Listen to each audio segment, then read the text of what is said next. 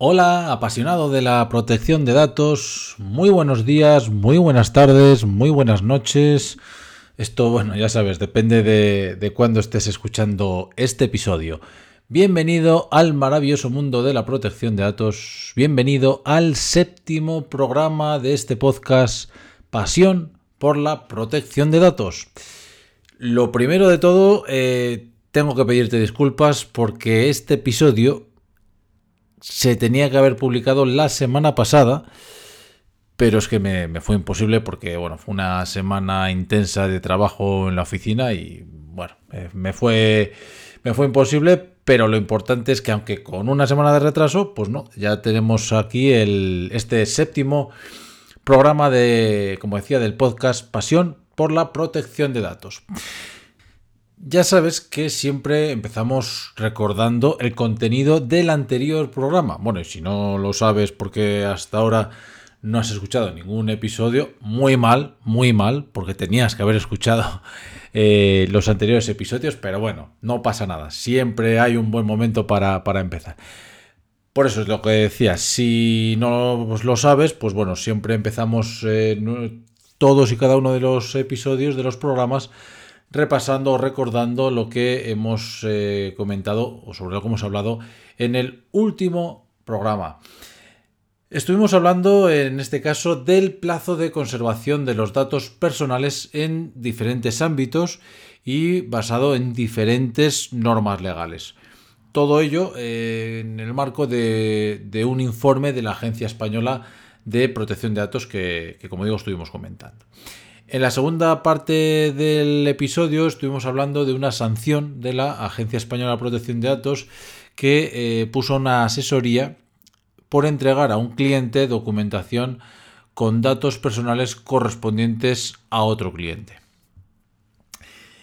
¿Y hoy de qué vamos a hablar? Bueno, hoy, a diferencia de episodios anteriores, en el que normalmente tratamos dos, eh, dos puntos, dos temáticas en este caso, creo que vamos a hacer, bueno, creo no, lo sé seguro y así te lo voy a presentar.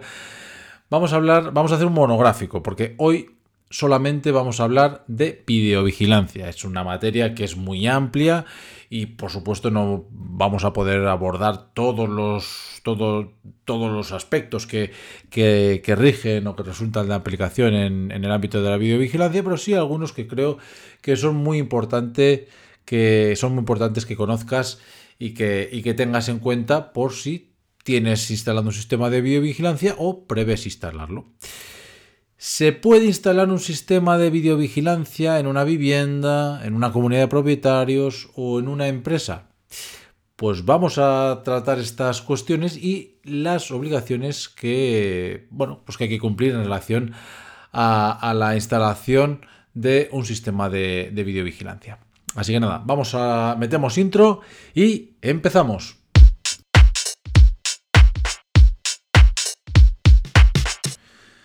Pues si eres asiduo al programa, ya sabes que antes de empezar con el contenido del mismo, eh, pues hago una pequeña broma, eh, como si fuera una especie de cuña publicitaria, pero bueno, ya estamos en el séptimo episodio, yo creo que ya ya habéis oído bastante la chorrada esa que, decía, pues bueno, un poco haciendo la broma para, para eh, decirte cómo puedes contactar con nosotros.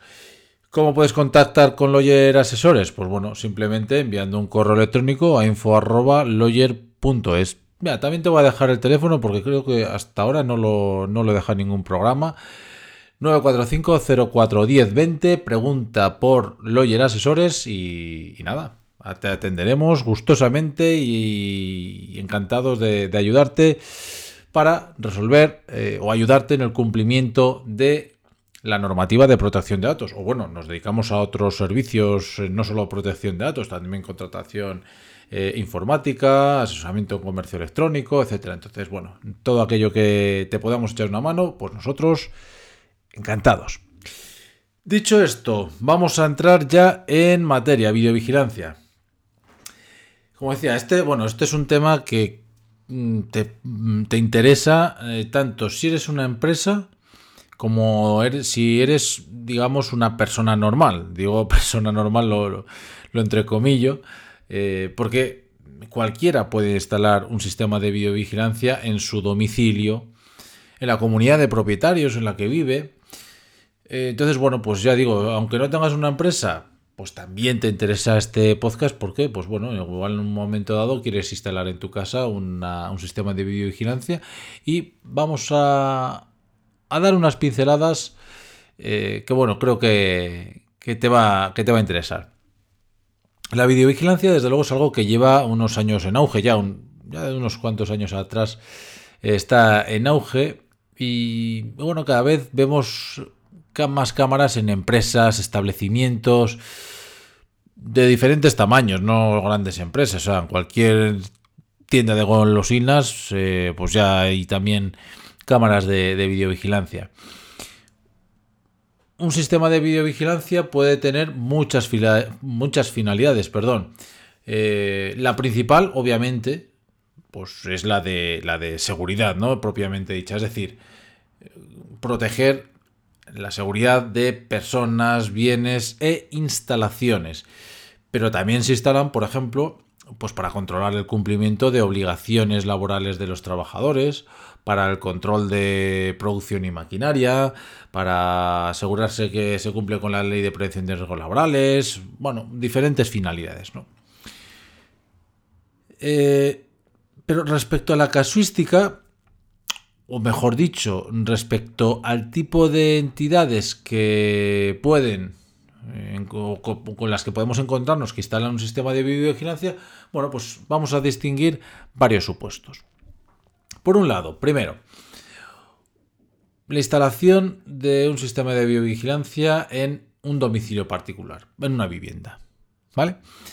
Entonces, en este caso, si estamos hablando de una vivienda particular y tiene instalación o instalas el sistema de videovigilancia en el interior, por en el interior digo de la vivienda, no aplicaría la, normativa de protección de datos porque estaríamos hablando de una de las excepciones que es que estamos en el ámbito doméstico. ¿Vale? Entonces, en ese caso, tú puedes poner una cámara en tu domicilio para, pues eso, pues para evitar robos o para, eh, si alguien entra y te roba, pues bueno, poderle identificar y ejercer las acciones correspondientes.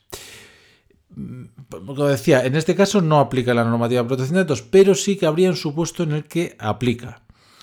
Y es que imagínate que aunque estás en tu domicilio particular, tienes contratado personal, mm, aunque tienes contratado a alguna persona, pues ya sea, por ejemplo, para, para cuidar de, tus hijos, o tienes servicio de hogar, es decir, tienes empleados, tienes personal empleado. En este caso no estaríamos ya en el ámbito doméstico porque a través del sistema de videovigilancia puedes estar controlando a ese, a ese trabajador y por tanto ya eh, estaríamos fuera del ámbito doméstico.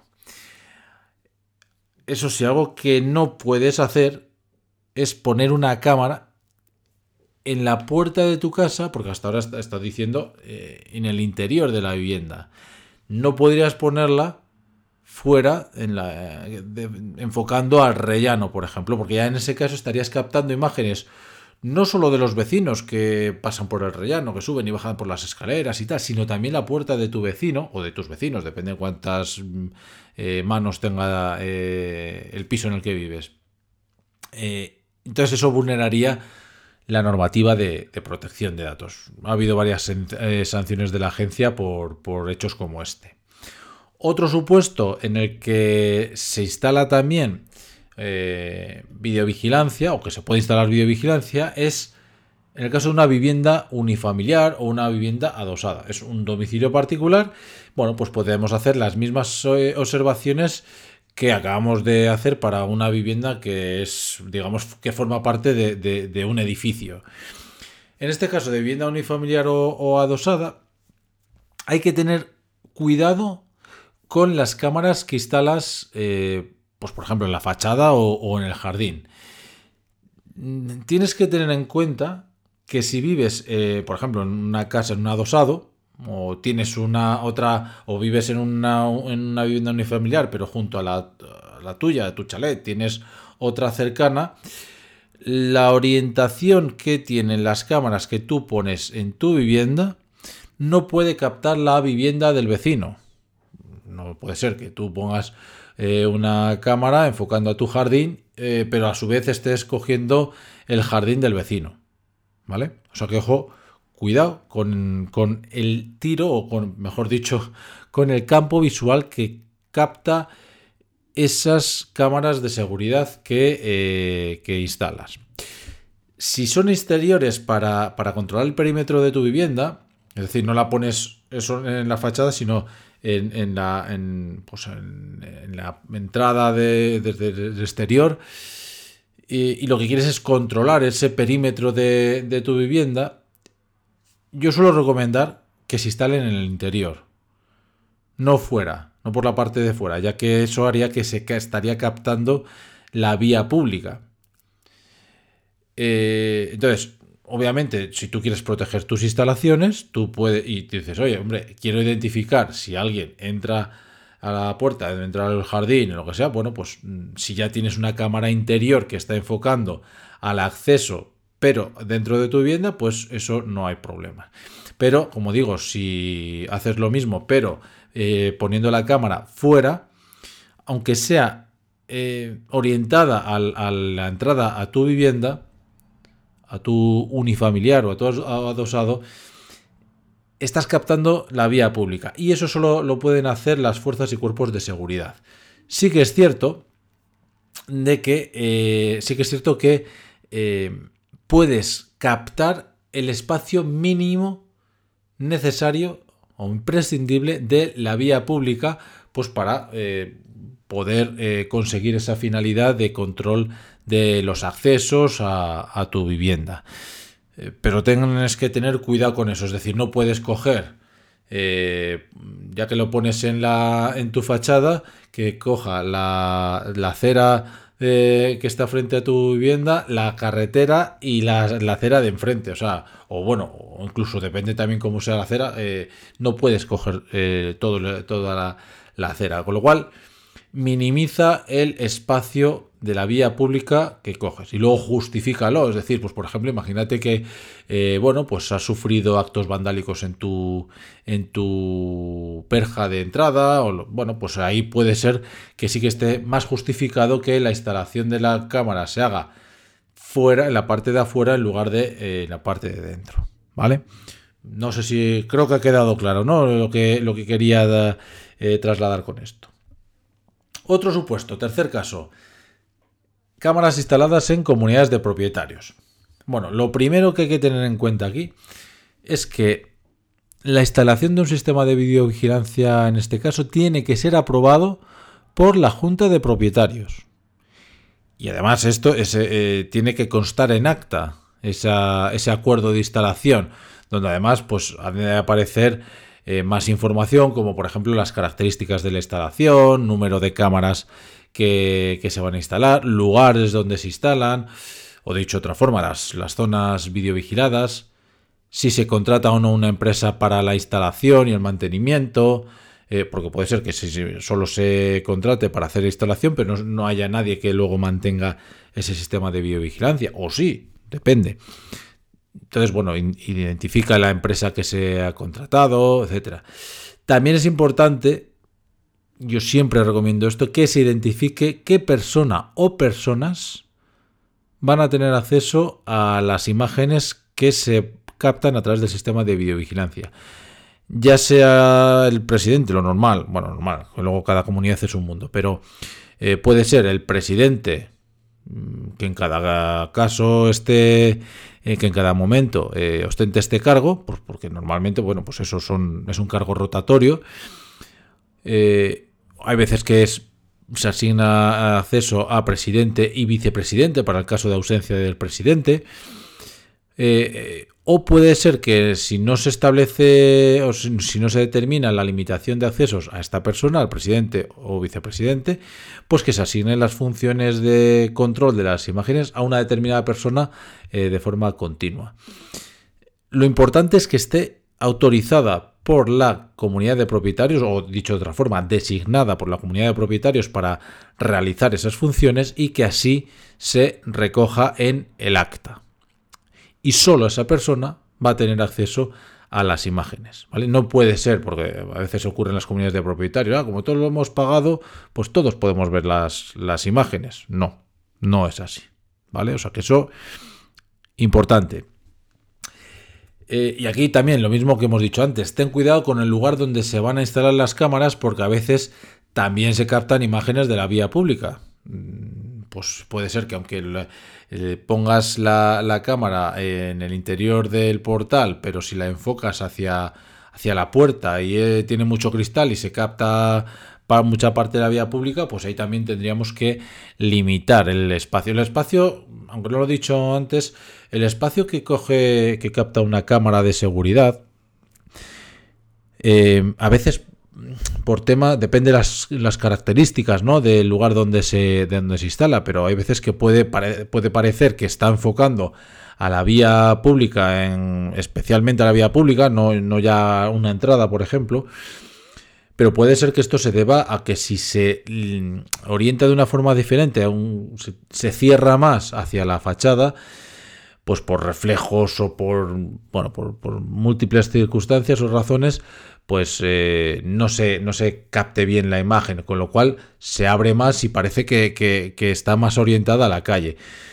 Eh, la limitación, como decía, se puede hacer tanto a través del enfoque de la cámara, de cómo se oriente, o bien, si, como decía, por estas razones que mm, si se cierra mucho, pues eh, no se va a ver nada, lo que se puede hacer es eh, poner lo que se llaman máscaras de privacidad, es decir, mm, en principio, imagínate, está cogiendo gran parte de la vía pública, pero como lo vamos a limitar a la parte de eh, mínima imprescindible que decía antes, lo que vamos a hacer es poner una zona negra y de esa forma ya estamos limitando el, espacio que cogemos. Eso se hace a través del software de la, del grabador. ¿Vale? Eh, también, eh, un caso que, que, mm, que, se suele dar en comunidades de propietarios. Eh, algún vecino que, por ejemplo, quiere poner una cámara en su plaza de garaje, pues porque su vehículo ha podido sufrir daños o actos vandálicos y claro, pues cansado de eso, dice, oye, yo quiero poner una cámara para, controlar esto porque ya, no sé quién me, hace esto y me causa unos daños en mi vehículo. Bueno, primero tiene que solicitar autorización a la Junta de Propietarios, que lo mismo que decía antes, tiene que constar ese acuerdo en eh, acta. Y segundo, no puede captar imágenes de las plazas aledañas ni tampoco de las zonas comunes. ¿Vale? De, del pasillo, ¿no? Entonces tiene que limitarlo a su propia plaza de garaje. Si tiene que coger una parte del acceso o lo que fuera, pues tiene que ser mínima, ¿vale? Entonces, a ser posible que se limite a la propia plaza de garaje, ¿vale? Bueno, luego la casuística pues puede ser muy variada, pero bueno, ya me entiendes un poco cómo se tiene que realizar esta eh, instalación de un sistema de vigilancia en una comunidad de propietarios. Y por último, eh, el último caso que vamos a, nombrar es el caso de una empresa. Bueno, a ver, puede darse más. Por ejemplo, eh, un ayuntamiento puede instalar eh, cámaras de seguridad. también hay cámaras para controlar el tráfico, cámaras que pueda poner la policía.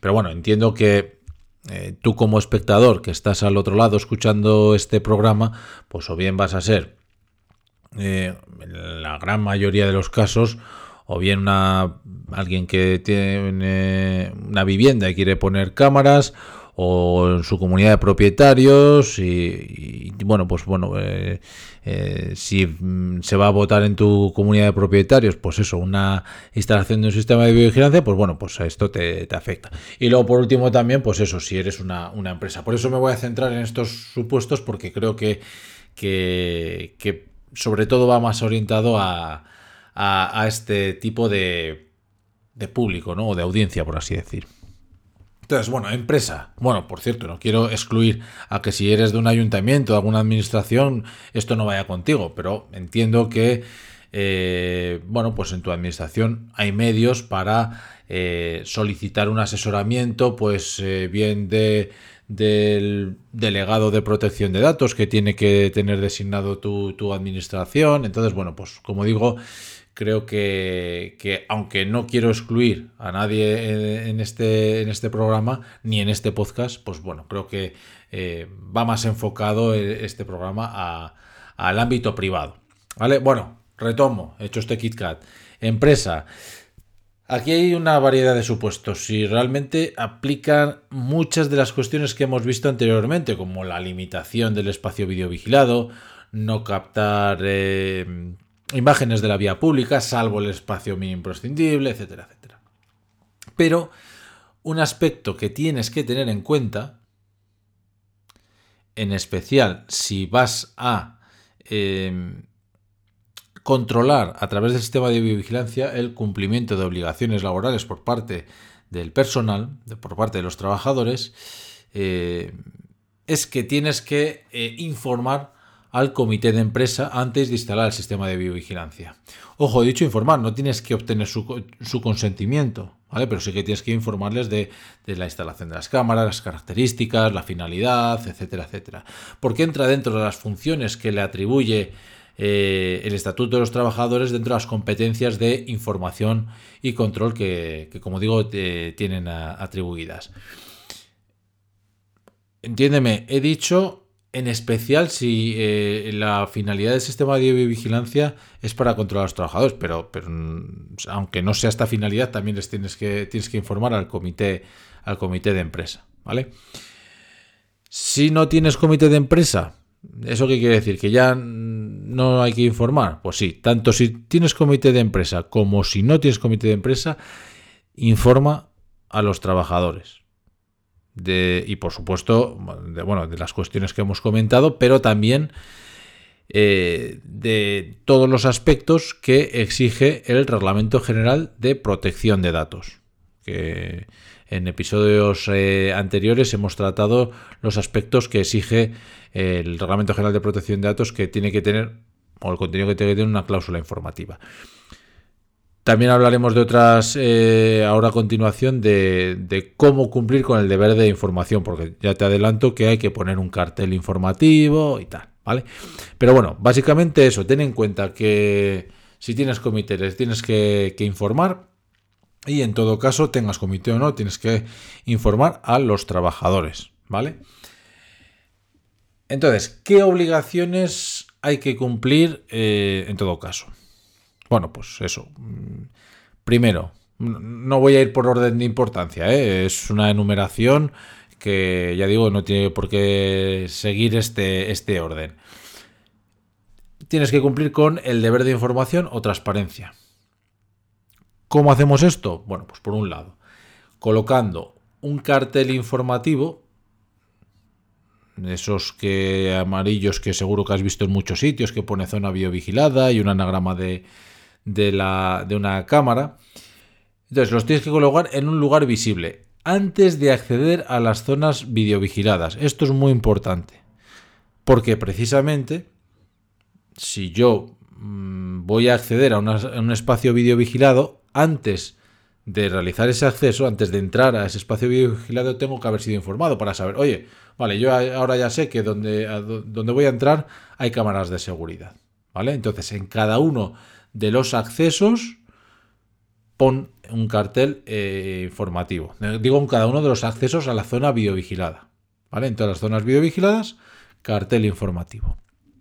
Ojo, eh, no valen los típicos carteles de las empresas de seguridad ni tampoco, aunque sea el cartel amarillo este que digo, si este está vacío. Es decir, eh, en la página de la Agencia Española de Protección de Datos, en la página web, eh, tienes un cartel, modelo de cartel informativo que hay que poner y ahí aparece en vacío. Luego lo tienes que rellenar con una información, pues quién es el responsable del tratamiento, eh, dónde se puede ejercer los derechos y luego una información básica, ¿no? Pues la finalidad, el plazo de, duración, los destinatarios, eh, la legitimación, bueno, pues una información básica sobre el tratamiento de datos. No puede ser que esté vacío el cartel, ¿vale? Con eso no se cumpliría, ¿vale?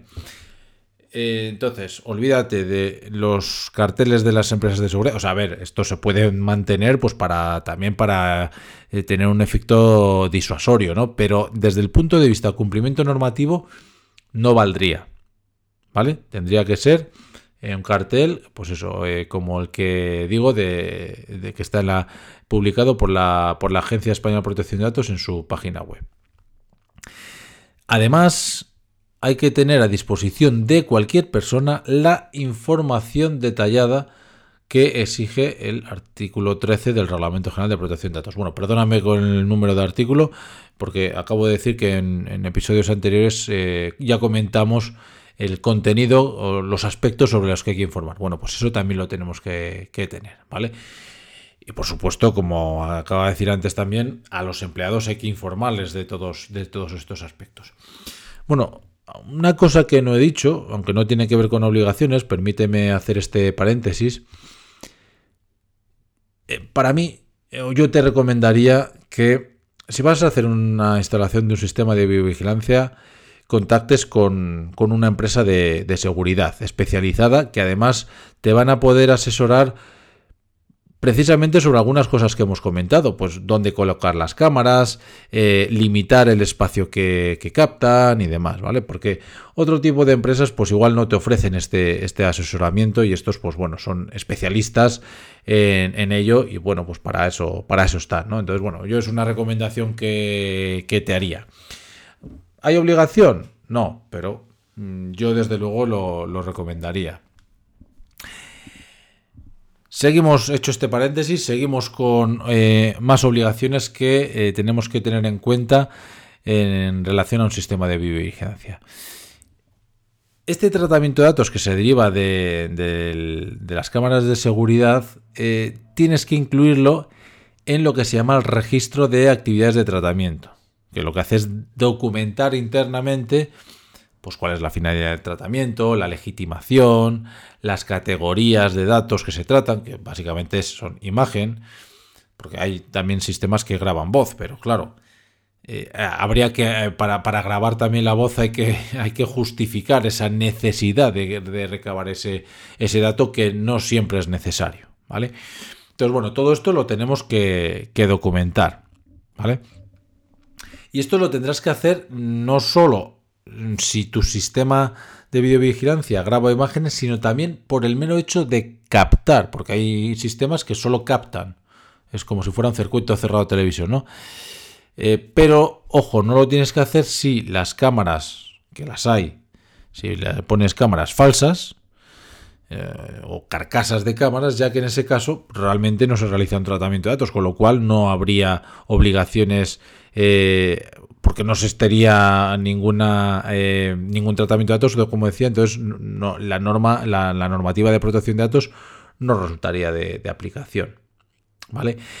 Este del registro de actividades de tratamiento, eh, bueno, el Reglamento General de Protección de Datos lo exige mm, no para todas las organizaciones, no para todas las empresas, pero yo desde luego pues sí que lo recomiendo porque al final es tener un, registro es un registro interno. ¿Vale? Entonces se puede elaborar de una forma sencilla y ahí, bueno, pues también en la, en la ya hablaremos de él, eh, de cómo es un registro de actividades de tratamiento, pero eh, en la web de la Agencia Española de Protección de Datos también tienes eh, información, ya, ya hablaremos de esto, como, como digo, en otro, en otro programa.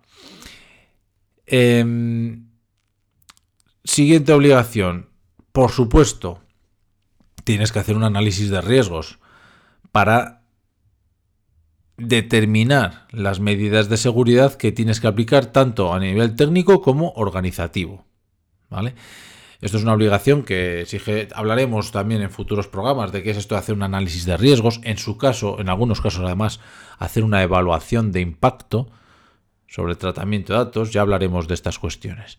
Pero esto básicamente a lo que me estoy refiriendo con análisis de riesgos es identificar los riesgos a los que están expuestos los datos que estamos tratando a través del sistema de biovigilancia para aplicar las medidas de seguridad que van a hacer que se mitiguen esos riesgos, que se eliminen, que se eliminen esos riesgos, o si no se puede eliminar algún riesgo, que se minimice, que se reduzca lo máximo posible. ¿Vale?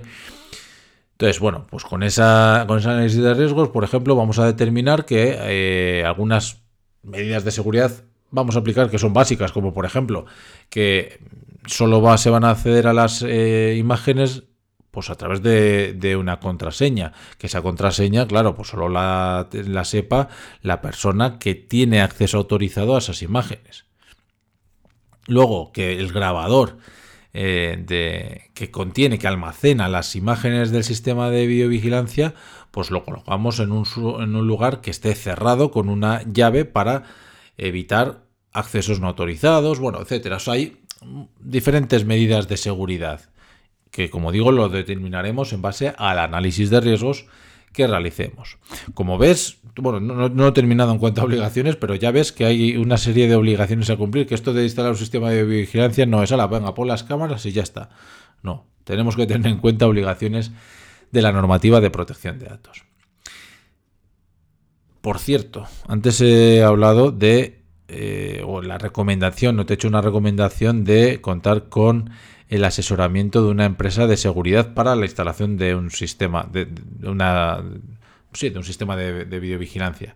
Pero ojo, la responsabilidad del cumplimiento de las obligaciones de protección de datos es tuya, tuya o de tu empresa o de tu comunidad de propietarios.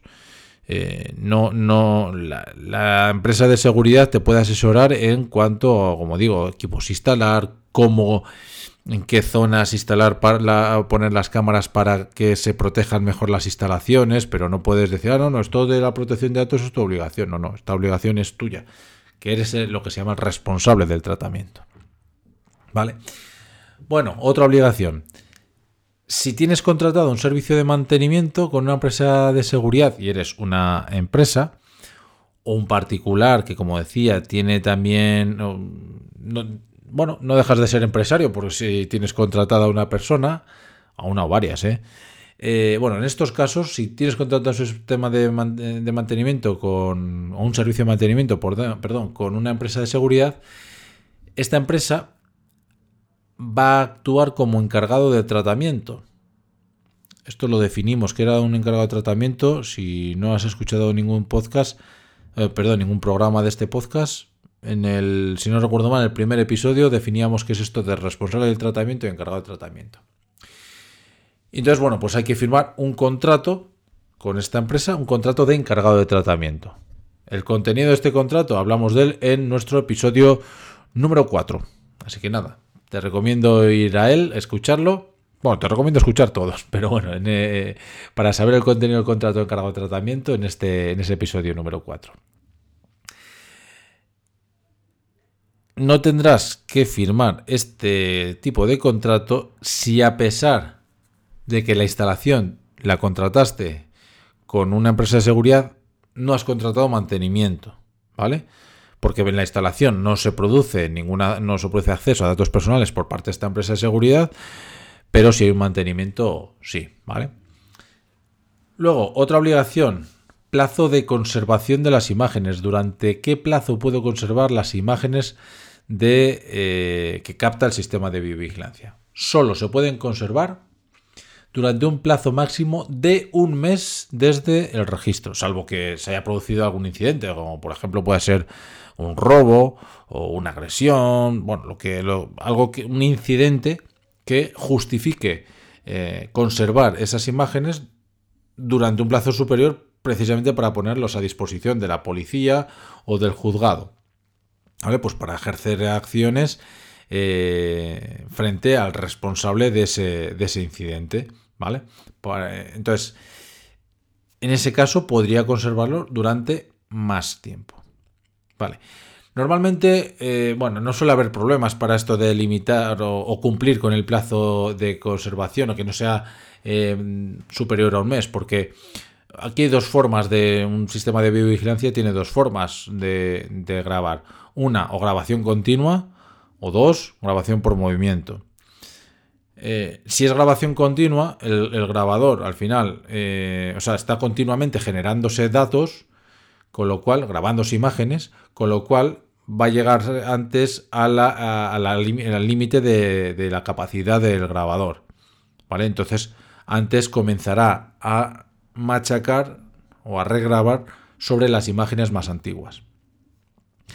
Por contra, si se graba por movimiento, pues ahí ya depende del movimiento que se produzca en tus instalaciones, porque puede ser que sea pues habitual que, eh, que pase gente, con lo cual, pues bueno, pues ahí también eh, antes se llegará al límite de la capacidad del grabador. Pero si no es así, porque bueno, no suele haber mucho, mucho movimiento, pues ahí sí que hay un riesgo de que eh, superemos ese plazo de, un mes de conservación, con lo cual a través del programa de gestión de las imágenes tendremos que limitar el, plazo, eso, poner que como mucho conserve durante un mes. Eh, obviamente, como decía, si se ha producido algún incidente, lo que habría que hacer es extraer las imágenes correspondientes a, ese, a ese incidente que ha habido y luego ya pues eh, borrar las, las que no correspondan a ese, a ese incidente. Ya hablaremos en otro programa de, de cómo hacer la extracción o clonación de, de las imágenes eh, correspondientes a, pues eso, a un robo, a una agresión o lo que fuera. Por otro lado, respecto a las cesiones de datos, pues bueno, un poco lo que, lo que acababa de comentar, ¿no? ¿A quién vamos a poder comunicar eh, las imágenes o facilitar las imágenes? Pues a los jueces o tribunales y a las fuerzas y cuerpos de seguridad. ¿Vale? Eso sí, eh, solicite quien solicite las imágenes, que te lo hagan por escrito y de forma motivada, y limitando al, día y horas que, a la que se centra la, solicitud de, imágenes. ¿vale? Sí que es cierto que bueno, puede haber supuestos en los que un particular pida imágenes como por ejemplo, para ejercer algún tipo de acción judicial.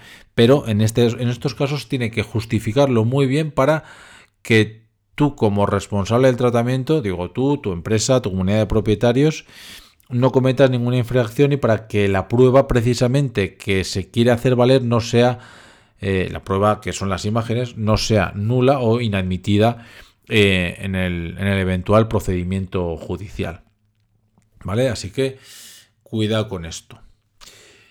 Y por último, vamos a hablar también de, otras cuestiones o de otra, de otra obligación que es el respeto o el cumplimiento de los derechos de protección de datos. Acceso, rectificación, supresión, oposición, limitación al tratamiento, limitación del tratamiento, perdón, y portabilidad. Para esto tienes que tener procedimientos y mecanismos para atenderlos, ¿vale? Eh, en este caso, tienes que tener en cuenta que mm, si alguien eh, em, presenta, te presenta una solicitud de, mm, por ejemplo, un derecho de acceso, a la solicitud tiene que adjuntar una fotografía actualizada, porque es la única forma que vas a tener para poder identificarle, ¿vale? O sea, como eh, el sistema de biovigilancia capta imágenes, la única forma de poder saber, anda, esta imagen corresponde a esta persona, pues es a través del contraste con una eh, fotografía actualizada que te proporcione. No obstante, sí que hay algunos derechos de estos que he nombrado que por su propia naturaleza no pueden ser ejercidos, como es por ejemplo el derecho de rectificación, el derecho de portabilidad, y el derecho a la limitación del tratamiento en lo que es su aspecto de cancelación cautelar. No quiero ser muy técnico en esto, pero por ejemplo, si hablamos del derecho a rectificación, una vez que eh, el sistema de biovigilancia ha, registrado la imagen de una persona, no se puede rectificar esa imagen, porque mm, sería alterar, adulterar, manipular la imagen que ha registrado. ¿vale? Eh, ante un derecho de este tipo, por ejemplo, un derecho de acceso, eh, en lugar de darle copia de las imágenes a quien lo ha solicitado, lo que puedes hacer es responder por escrito, porque claro, tienes que tener en cuenta que en, esas imágenes donde sale esa persona que ha, solicitado el derecho de acceso, pues puede haber otras personas. Eh, entonces, si le diéramos la, imagen como tal, donde aparece no solo esa persona, sino las demás, se estarían viendo afectados los derechos de esas otras personas que también salen. Por lo tanto, podrías responderle, deberías responder por escrito. Luego, bueno, pues eh, tienes que tener también todo documentado. Esto entro en la parcela de otra, de otra obligación, eh, no en lo de derechos de protección de datos, pero eh, tienes que tener todo documentado. Entre otras cosas, para poder cumplir con lo que se llama el principio de responsabilidad proactiva, que es uno de los principios muy importantes que consagra el, reglamento general de protección de datos. ¿Vale? Y algo que no se refiere a, obligaciones en materia de videovigilancia para adecuar ese sistema de videovigilancia a la normativa de protección de datos, pero que sí, sí, que es importante, es que si sufres alguna brecha de seguridad, tienes que notificarla a la Agencia Española de Protección de Datos y además en algunos casos a los interesados cuyos datos se hayan visto afectados por, esa, por ese incidente o por esa brecha de seguridad. ¿vale? Pues, por ejemplo, eh, que haya habido un acceso no autorizado, ¿vale? O que hayas tenido un, un ataque de un hacker y haya accedido a las imágenes, ¿vale? En fin, bueno, es un. En este. Te acabo de, enumerar una serie de obligaciones que es importante que cumplas en materia de, de, biovigilancia. Creo que hemos dado un buen repaso a esas principales obligaciones. Eh, me he centrado en algunas de ellas. Luego esto se podría, se podría detallar más, ¿vale? Pero bueno, si quieres más información, te dejo en la descripción de este enlace, sobre todo, bueno, si estás escuchando en eh, este programa por en Spotify o en iBox, eh, iBox, ¿cómo me ha quedado? iBox. Eh, bueno, pues eh, puedes eh, ver en, la descripción el enlace a la guía de la Agencia Española de Protección de Datos sobre el uso de biocámaras para seguridad y otras finalidades, que así se, así se denomina. ¿Vale? Hablaba de plataformas, bueno, este podcast está en diferentes plataformas, Spotify, Apple Podcast, iBox, en Anchor, bueno, pues en diferentes aplicaciones, bueno, pues ahí te dejo el enlace a la descripción. Otro, otro día hablaremos de, algo también que es importante, ¿eh? como, decía, como decía antes, que es eso, el, cómo hacer para clonar o extraer las imágenes correspondientes a, una, a un incidente para garantizar la cadena de custodia de esas imágenes y de esa forma que eh, no se impugne la validez de, de esas imágenes, que se garantice tanto la integridad de las imágenes y eh, se evite lo que se llama judicialmente o procesalmente el repudio de, las imágenes. Y bueno, pues si, lo hacen, si impugnan la validez de las imágenes, si tienes garantizada esa cadena de custodia y lo has hecho correctamente, pues bueno, pues no saldrá adelante esa, impugnación, ¿vale? Entonces, bueno, eh, ya digo, hay muchas cuestiones eh, interesantes para, hablar sobre videovigilancia. Pero bueno, eh, y de hecho además, hoy, bueno, ya se está alargando el, podcast, pero eh, hablaremos también de sanciones de la Agencia Española de Protección de Datos en materia de videovigilancia. Y desde luego, si tienes cualquier duda, deja en, los comentarios y estaré encantado de responderla.